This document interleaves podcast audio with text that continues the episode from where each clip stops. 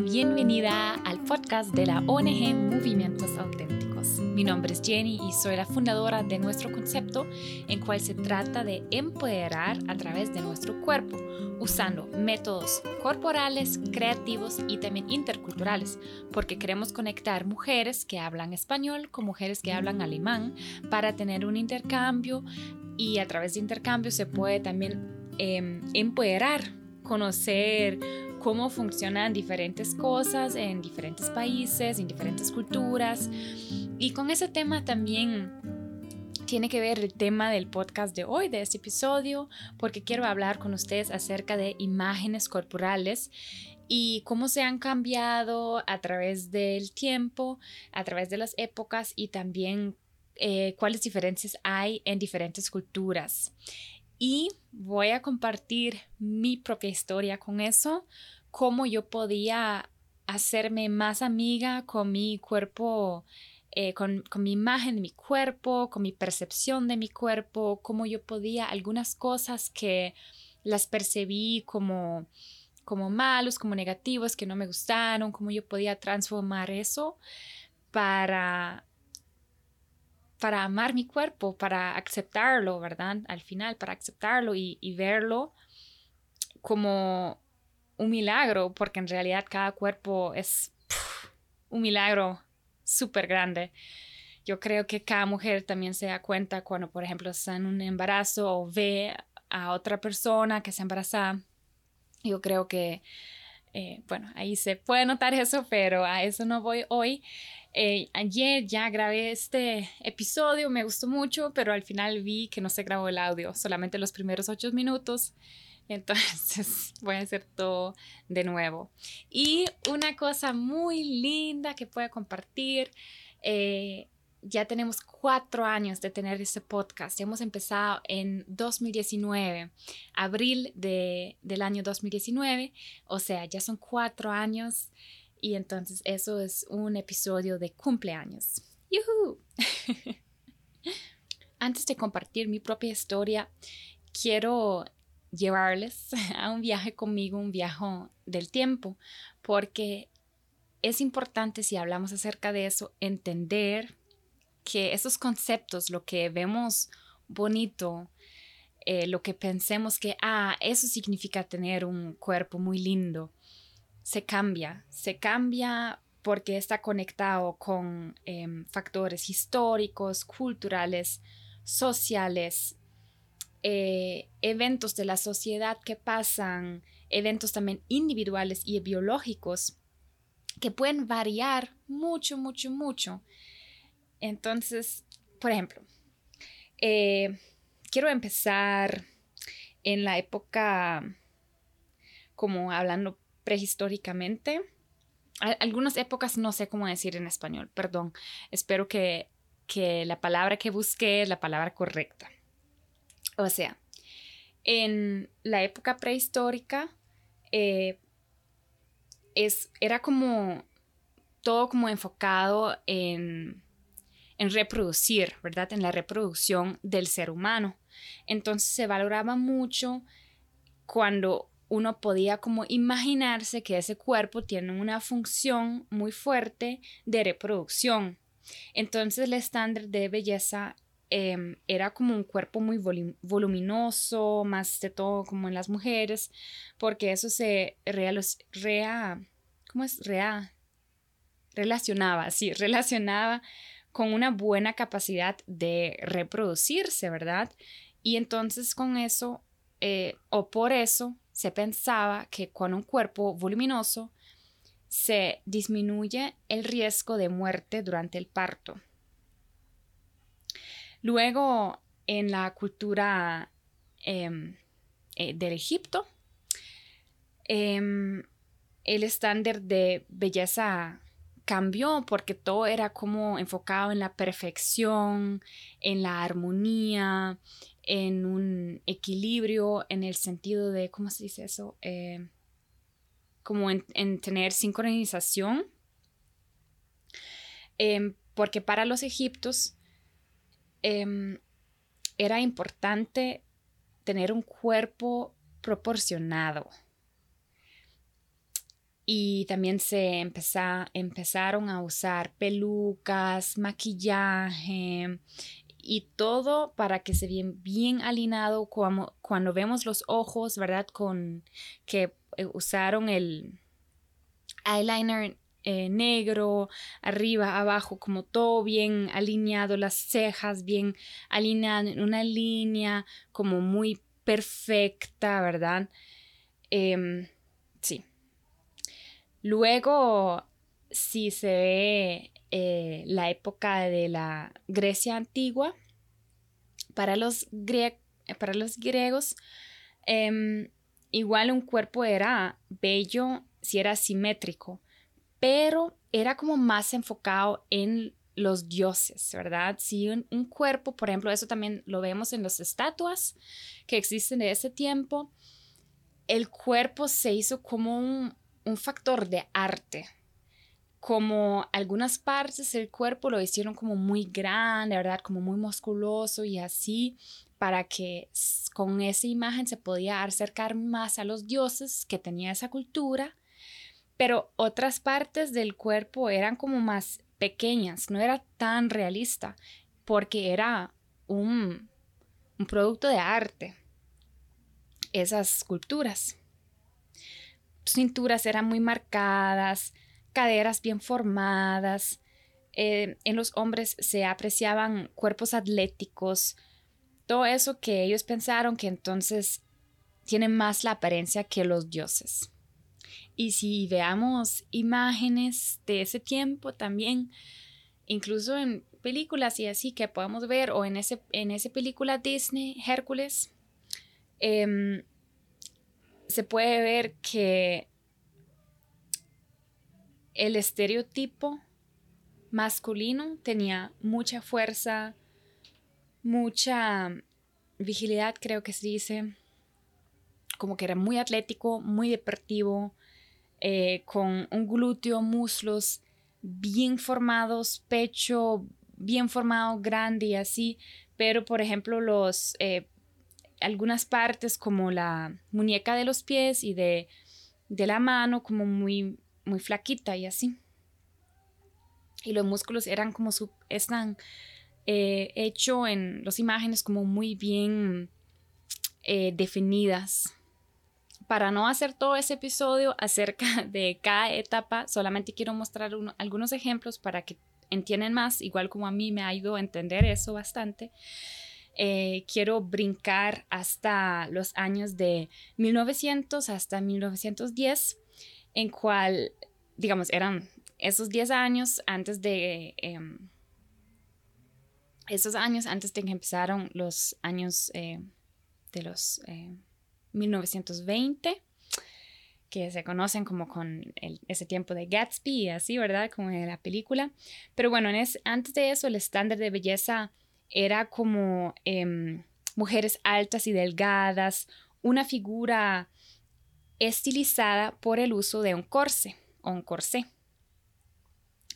Pero si ya brincamos 10 años después, em, todavía era eso de mujeres fuertes, jóvenes, pero esas eh, mujeres querían demostrar a través de su apariencia que eran capaces de hacer lo mismo que cualquier hombre. Entonces abandonaron el uso de corsé, que solamente 10, 15 años antes era como un estándar de belleza, ¿verdad? O sea, en poco tiempo se, se cambió eso y comenzaron a usar el cabello corto, empezaron a utilizar faldas cortas. Y lo importante es que también sus conductas eran similares a los de los hombres em, en esa misma época. Por ejemplo, bebían y fumaban mucho, igual que los hombres. Ahí no estaba no había diferencia. Brincamos otra vez a los años de 1980 y hasta 1990, que en ese ciclo era como visto como bello, em, ser delgada y universalmente, ¿verdad? Era como aceptado de ser em, delgada y como en las revistas mostrar Em, el cuerpo como por ejemplo, como Kate Moss, que ya era como súper delgada, pecho pequeño, sin caderas. Em, sí, como ni siquiera deportista o atlética, sino era delgada.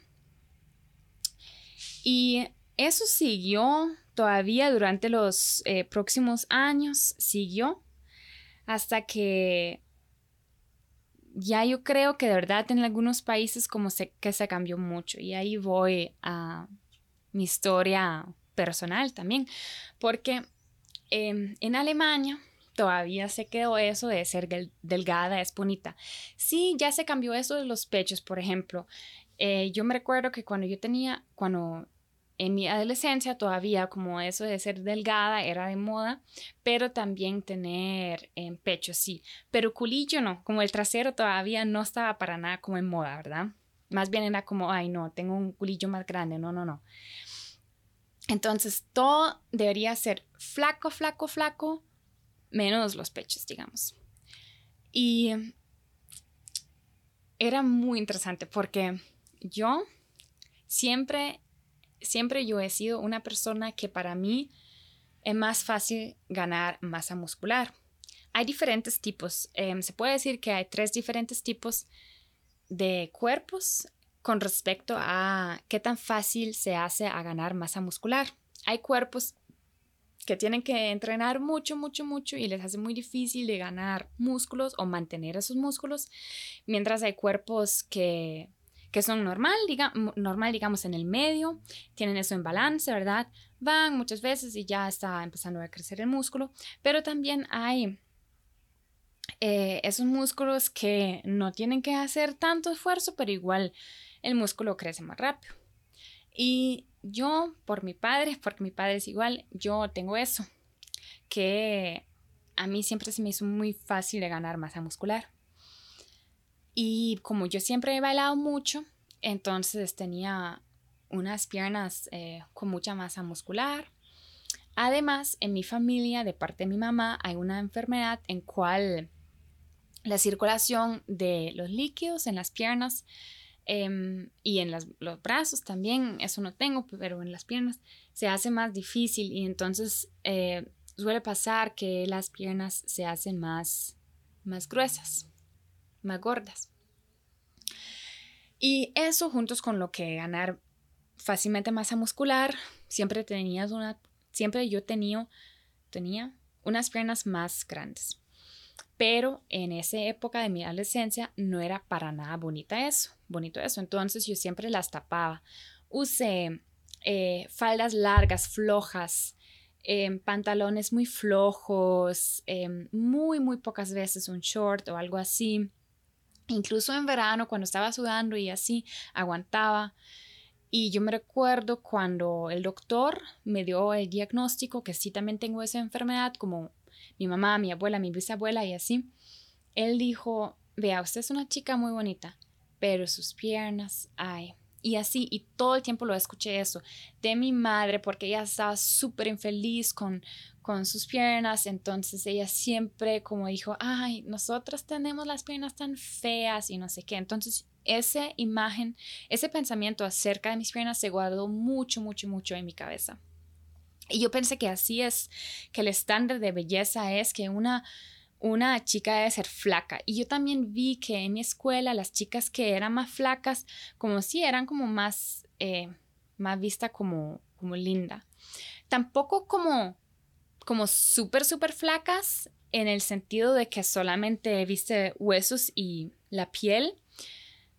Pero era como súper interesante porque era exactamente, tenían que ser así de flaca, pero no mucho, mucho, pero tampoco como llama gorda, ¿verdad? Que es, bueno, una estupidez. Ahora lo veo, pero antes eso era para mí, como yo me crecí, como yo también pensé, así debe ser. Aunque yo siempre, a mí siempre me gustaban como los cuerpos atléticos, digamos. Yo siempre conecté eso con más salud en mi cabeza. Pero, entonces yo así tapando mis piernas y todo eso.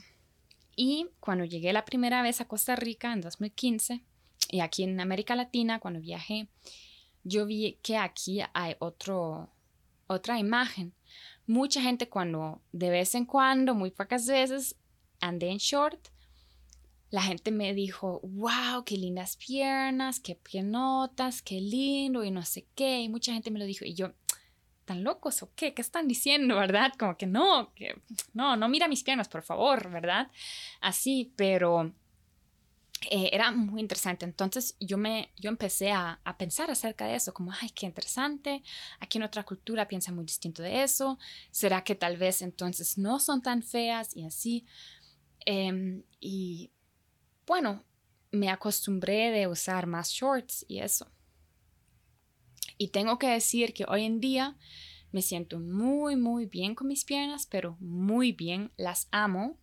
Pero sí, todavía a veces tengo días en cual no me siento bien y tal vez estoy antes de mi periodo o algo así y veo en el espejo y digo, ay, qué madre mis piernas. Pero son pocos días. En realidad son muy, muy, muy pocos días comparado con como era antes. Y a veces todavía me afectan algunas cosas que, por ejemplo, mi madre o familiares que todavía tienen ese pensamiento que piernas más gruesas son feas, cuando ellos dicen algo, sí, a veces me afecta. Tengo que decir eso. Pero por dicha, ya con tanta experiencia que he tenido aquí y con las personas que conocí y mi pareja y no sé qué, entonces sí, eso me ayudó bastante en pensar que tengo unas piernas muy lindas y muy bonitas.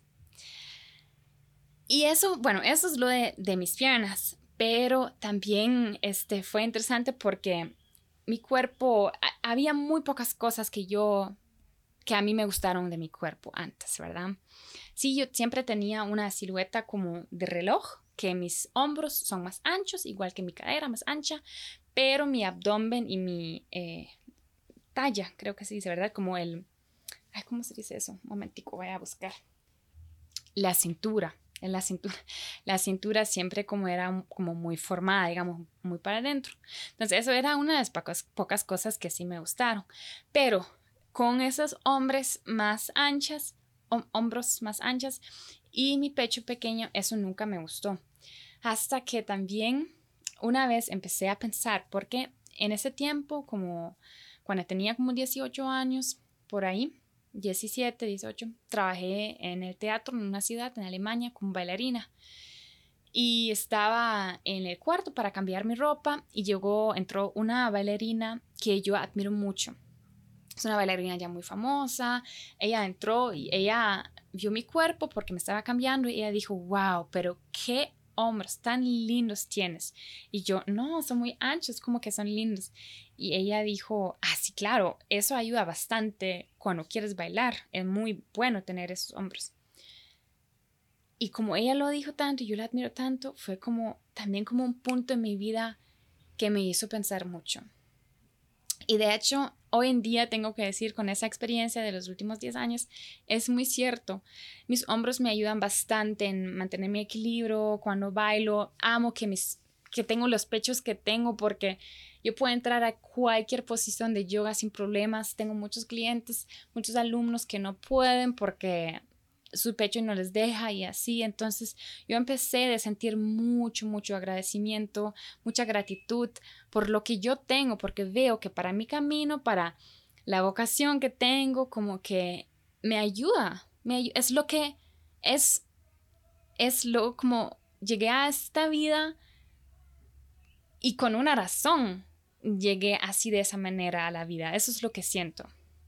Y con eso también tengo que pensar, años atrás, yo creo que tres años atrás, grabé un podcast que se llamó Cómo descubrir las fortalezas a través de sus debilidades, algo así. Quiero este, conectarlo en, este, en la info para que puedan hacer clic y directamente escucharlo si lo quieren escuchar. Em, y yo creo que a veces también es eso, que yo pensé, mis piernas, mis hombros, mis pechos no son bonitos, pero con yendo mi camino, con descubriendo mi camino, encontrándome a mí misma, mi propósito en esta vida, yo vi que es exactamente el cuerpo que necesito para cumplir mejor mi propósito. Eso es al menos lo que yo para mí misma descubrí y pienso y lo que me ayuda a conectar aún más conmigo misma. estamos enfocando mucho, mucho, mucho en la apariencia física de nuestro cuerpo en vez de entrar y sentirlo, ver qué está pasando adentro, cómo me siento, cómo se siente tal parte de mi cuerpo, qué quiere decir mi cuerpo. Yo aprendí de tomar decisiones con ayuda de mi cuerpo, porque mi cuerpo habla conmigo. Pero si nos enfocamos mucho en, en lo exterior, perdimos la conexión con el interior y no podemos comunicar muy bien con el cuerpo porque no lo vamos a entender. Hay hasta que algunos modelos que, por ejemplo, Scarlett Johansson, la actriz, ella una vez dijo que a ella le gustaría verse como Scarlett Johansson y tuvo que ir porque cuando ella va a un photoshoot o a grabar una película, ellos la arreglan mucho, hacen por muchas horas el pelo, maquillaje, el cuerpo, maquillaje del cuerpo, usar luces correctas y todo eso. Y con todo eso todavía no estoy hablando de Photoshop, estoy hablando de arreglar todo el escenario para que algunas partes del cuerpo se ven como más enfocado en la luz y otros más escondidos. Escondidos. Entonces fue como súper interesante cuando yo escuché que ella dijo, a mí me gustaría verme como Scarlett Johansson, porque ella con eso dijo que ella no sienta que es ella, viendo una fotografía de ella, no siento que es ella. Y si todavía on top de eso usan Photoshop, ya imagínase. Entonces, en realidad, lo que pensamos que es bonito muchas veces son imágenes que no son reales, que no existen de esa forma. Y personas, eh, influencers, por ejemplo, que trabajan con su cuerpo, por ejemplo, vendiendo productos de su cuerpo, algo así, ellos es su trabajo de verse bonito, es el trabajo de Kim Kardashian de verse como Kim Kardashian, porque con esa imagen ella se convirtió popular, famoso, con eso está vendiendo los productos que vende y pagando todo, ¿entienden? Entonces, si nos comparamos con esas personas, no es para nada eh, realístico.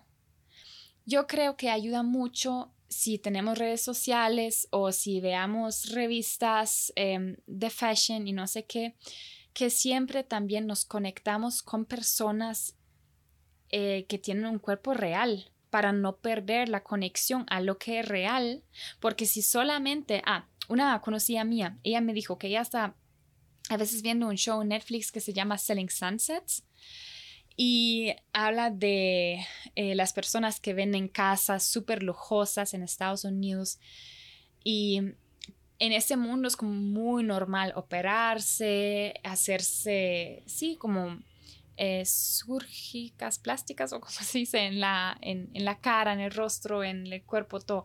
Entonces ella dice, si ella se mete mucho en este mundo y ve mucho de esas cosas, hasta que ella, que es súper segura de su cuerpo, se empieza a preguntar, debería ponerme unos fillers en mis labios. O sea, es porque si veamos mucho eso, claro, pensamos que eso es normal y que nosotros más bien no somos normales. Y entonces yo, honestamente, yo sé que en el, en el feminismo hay muchos, muchas personas que dicen eh, eso de, de que las operaciones sí son feministas.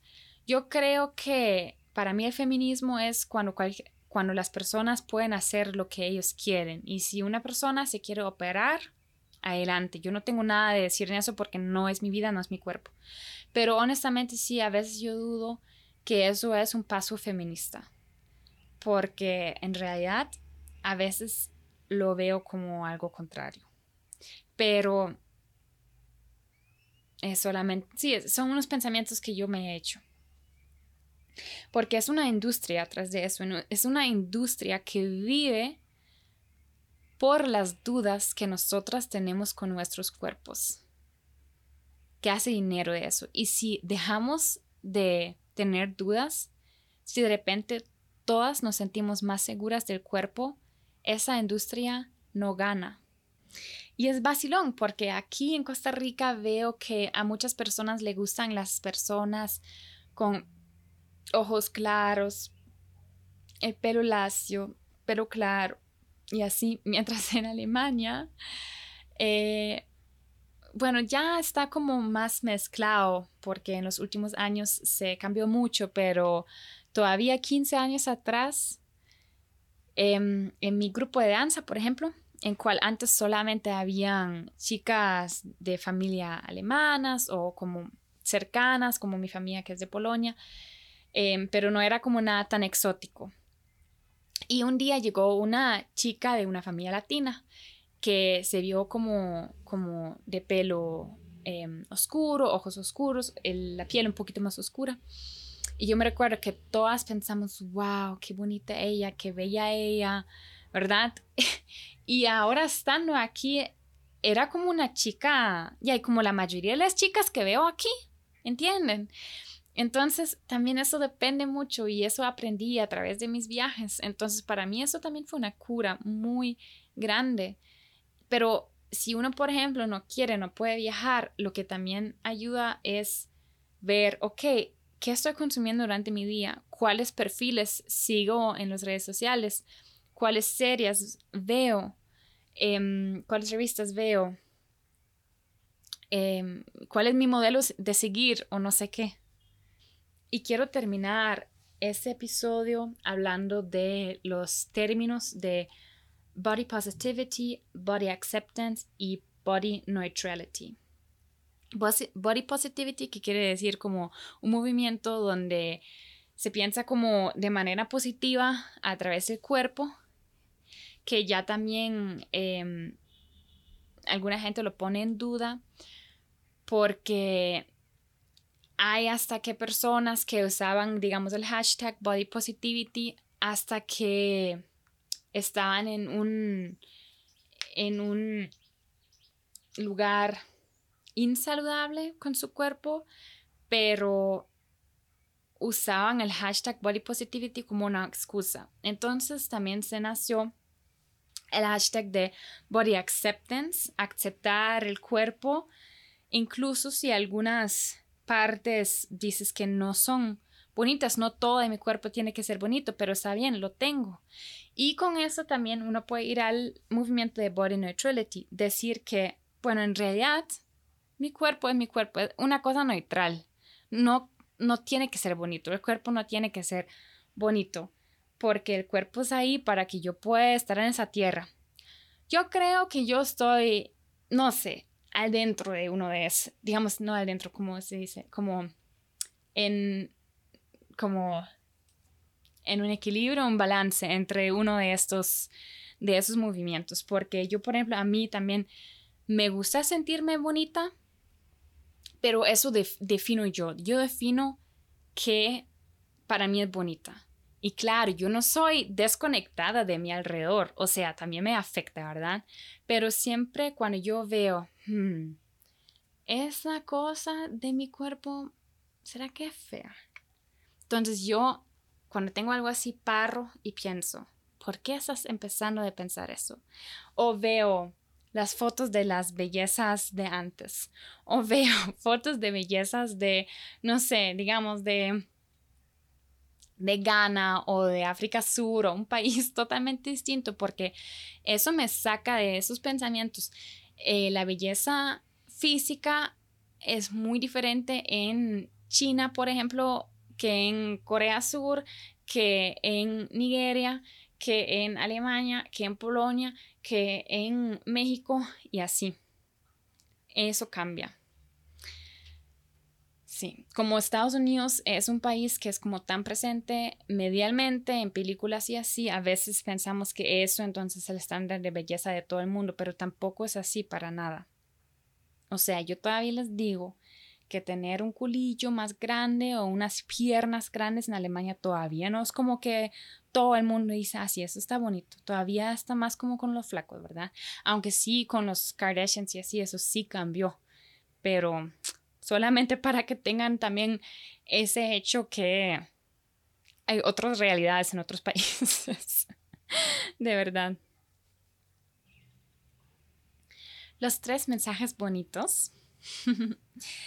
Primero, el mensaje bonito de nuestra ONG En esta semana hemos publicado el primer podcast, eh, perdón, el primer newsletter en alemán. También queremos hacer uno en español, que son correos con informaciones, con contenido, con ayuda eh, de nosotros, del equipo, de todo el equipo de movimientos auténticos. Y empezamos con el alemán y ahora estamos también trabajando en uno en español. Entonces, si usted quiere recibirlo, si quiere tener correos, nos puede escribir em, un correo y ahí vamos a apuntar su correo en la lista. Eh, con eso, por ejemplo, igual si no sigues, si no, si no tienes Instagram o algo así, te ayuda porque ahí te informamos acerca de, diferentes cosas, em, proyectos en línea, tal como presenciales, em, eh, más informaciones acerca de todo el equipo para que puedas conocer el equipo, cuáles personas también trabajan en movimientos auténticos aparte de mí y así. y bueno, que ya también cumplimos cuatro años, ¿verdad? También es un mensaje bonito, es un logro. Luego el mensaje eh, positivo del mundo viene de Turquía porque ya ustedes de fijo han escuchado de esos terremotos súper fuertes en Turquía que eran uno de los más horribles y muchas, muchas, muchas personas perdieron la vida o vidas de seres queridos. Pero a veces también aparecen, incluso en una situación tan em, horrible, eh, noticias positivas, como una noticia que leí que una madre, después de 54 días, encontró a su bebé, porque em, el bebé que tiene tres meses y medio em, se podía sacar de las, ¿cómo se llama? De las, de, los restos de la casa y así. Y después de una prueba de DNA, se encontró a la madre y la madre también estaba viva, viva en un hospital. Y porque también eso había como, como mucho, muchos problemas de encontrar la bebé, ¿verdad? Pero ahí sí se hizo la prueba y todo, entonces ellos se encontraron después de 54 días, que cuando leí eso era un, mensaje muy em, emocional. Y el buen mensaje de ustedes, eh, Samara me escribió que ella tenía una operación y no podía caminar escaleras y el doctor dijo que eso va a durar mucho tiempo, pero ella dijo que el proceso de curarse fue más rápido que todos pensaron y ya ella puede subir otra vez escaleras y para ella fue un gran logro que esa semana ella logró eso y eh, me mensajeó y me compartió eso como un buen mensaje. También quiero aprovechar el tiempo y preguntar a usted cuál es su buen mensaje, una cosa que te hace feliz, puede ser cualquier cosa pequeña, pero algo en tu vida que tú dices, ok, para eso sí, eso fue un momento muy bonito. Y también lo puedes compartir con nosotros, escribirnos un mensaje positivo, por ejemplo, eh, a través de nuestro, nuestro correo info arroba movimientos-auténticos.org o en Instagram nos encuentras bajo Movimientos Auténticos o mi nombre Jennifer Carmen Kubistin.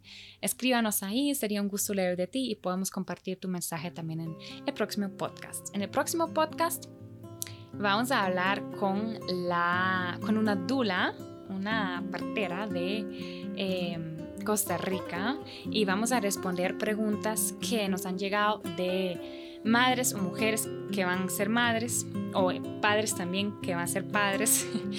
Em, y si tú todavía tienes un mensaje, nos puedes escribir y eh, si viene en los próximos días lo voy a incluir a la entrevista. Muchas gracias por estar aquí, por escucharnos y espero que no he olvidado nada. Te mando un saludo, un abrazo y hasta la próxima vez. Chao, tu Jenny. Hola, soy David de Movimientos Auténticos y quiero invitarles a que escuchen el podcast. Se hace con mucho amor para todos ustedes. También los invito a leer la caja de información de cada uno de los podcasts porque ahí pueden encontrar información acerca de la ONG Movimientos Auténticos. Cómo pueden donar, qué es lo que se hace en la ONG. También quiero invitarles a que comenten, a que compartan, a que le den like, todo, todo eso. Los queremos mucho. Gracias.